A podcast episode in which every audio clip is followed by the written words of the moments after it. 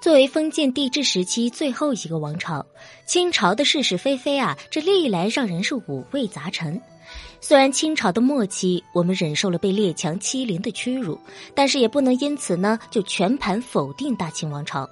毕竟作为一个正统的王朝，它能够坐稳天下，自然也有着明朝不具备的优势。不然反清便能复明。只是历史的车轮滚滚向前，反清复明最终只成为了一种口号，而明朝也终究没能够死灰复燃。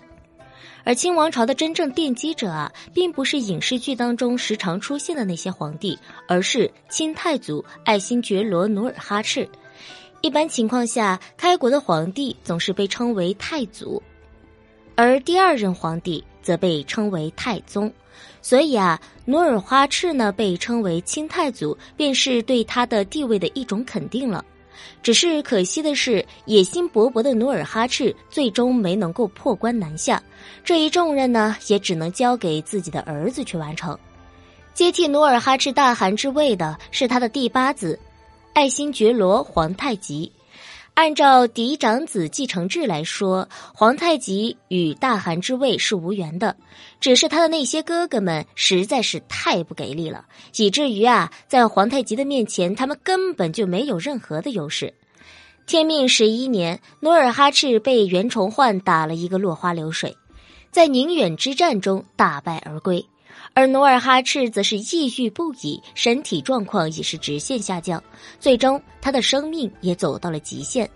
临终前，他指定了皇太极为接班人。皇太极即位之后，励精图治，进行了大刀阔斧的改革，也加强了中央集权，志在破关。在他的苦心经营之下，最终确立了满清政权，而他也登基称帝，入主中原已成为必然之事。可就在清军入关的前夕，皇太极却猝死了。而关于皇太极的死，历史上有很多的争议。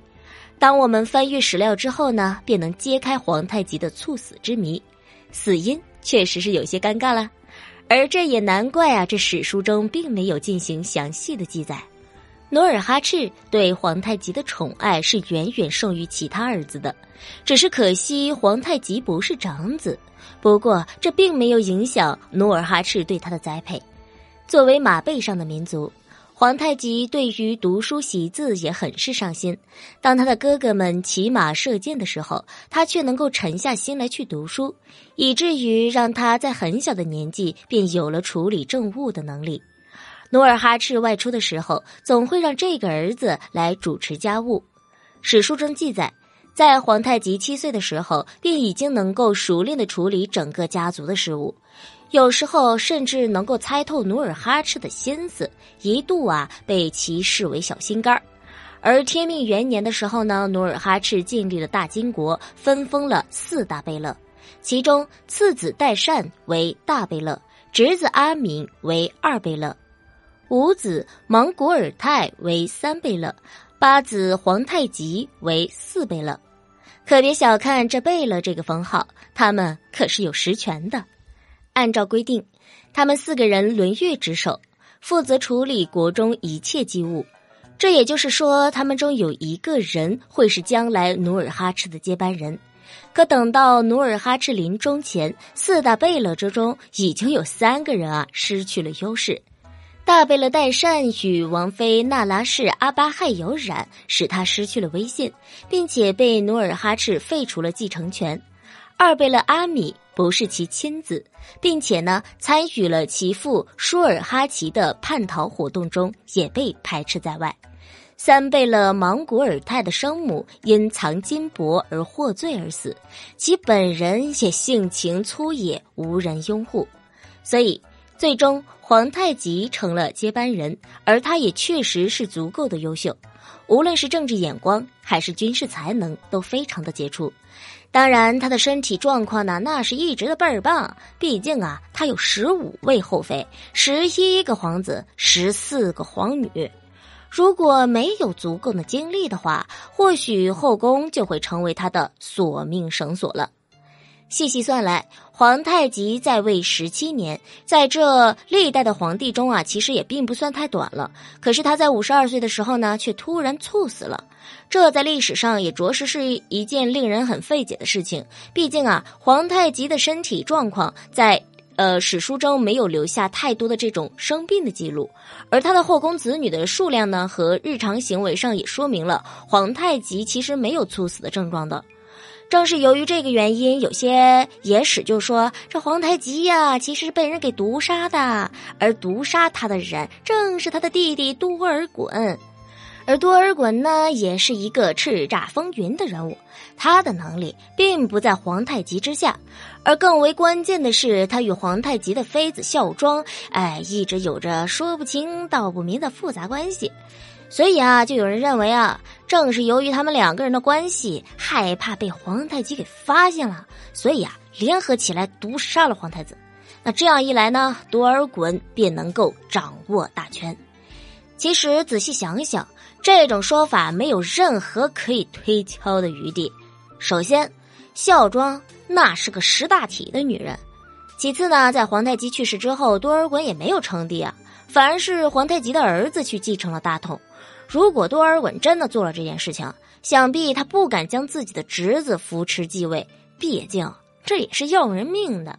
当然，皇太极的下场也并不是很好。咱们在之前的一期节目呢有说过，感兴趣的宝贝儿呢可以去听一听。既然呢没有了这个毒杀的可能，那么就只能是皇太极的身体啊，那确确实实出了问题啊。既然要找皇太极身体上的问题，自然要从他猝死的前一段呃时间进行去入手，而我们在推敲历史的时候，便能够寻出蛛丝马迹。这人到中年啊，总容易发福，这皇太极也不例外啊。从清朝的皇帝图像上和清宫博物馆所展示的皇太极的战衣和武器来看，皇太极那身材魁梧，而且体重也不轻，甚至有人推测这皇太极的体重呢应该有两百多斤。哎呀妈呀，妥妥一个大胖子呀！此外呀，史书中还记载了皇太极有流鼻血的症状，尤其是在夏季。他所流的鼻血往往要用碗来盛，长此以往，这身体必然会出现问题呢。哎呀妈呀，流一碗呢，那得流多些呀！但是压死骆驼的最后一根稻草，应该是皇太极的妃子陈妃。陈妃名叫海兰珠，她是皇太极最为宠爱的妃子，没有之一。在皇太极登基称帝之后。这刚入宫一年多的海兰珠就被册封为了东宫大福晋，而地位呢仅次于中宫的皇后。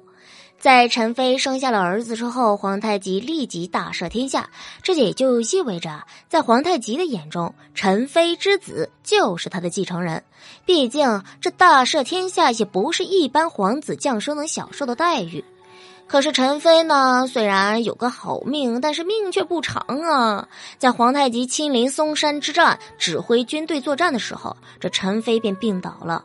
皇太极听闻之后，立即放下军务往回赶。可是还没有赶到宫中，噩耗便已经传来。皇太极悲痛不已，痛哭了七天七夜。而在此之后呢，皇太极的身体呢也每况愈下，甚至直接猝死。由此啊，我们便可以分析出皇太极的猝死是由于身体状况呢确实是出现了问题，再加上这心爱的女子去世而引起的连锁反应。哎呦，我的小心脏！然后最终让他猝死掉了。说白了，皇太极是因为一个女人而死的，而这一死对于帝王来说确实是有点尴尬啊，因为啊，皇太极那可是英明神武的形象啊，妥妥的大咖呀。为了保持皇太极的光辉形象，所以呢，在正史中对于皇太极的死因仅仅有寥寥数语，无疾而终，完了没了。很显然，这也不能让人信服啊。那你觉得呢？我个人认为啊，一方面呢，他就是经常常年在外征战啊，的确身体也有问题。这一鼻血能流一碗也挺吓人，再加上这心爱的人一走。妈呀，心脏受不了了，猝死了！我个人是这样认为啊，你们有啥见解呢？评论区等着你们哦，拜拜。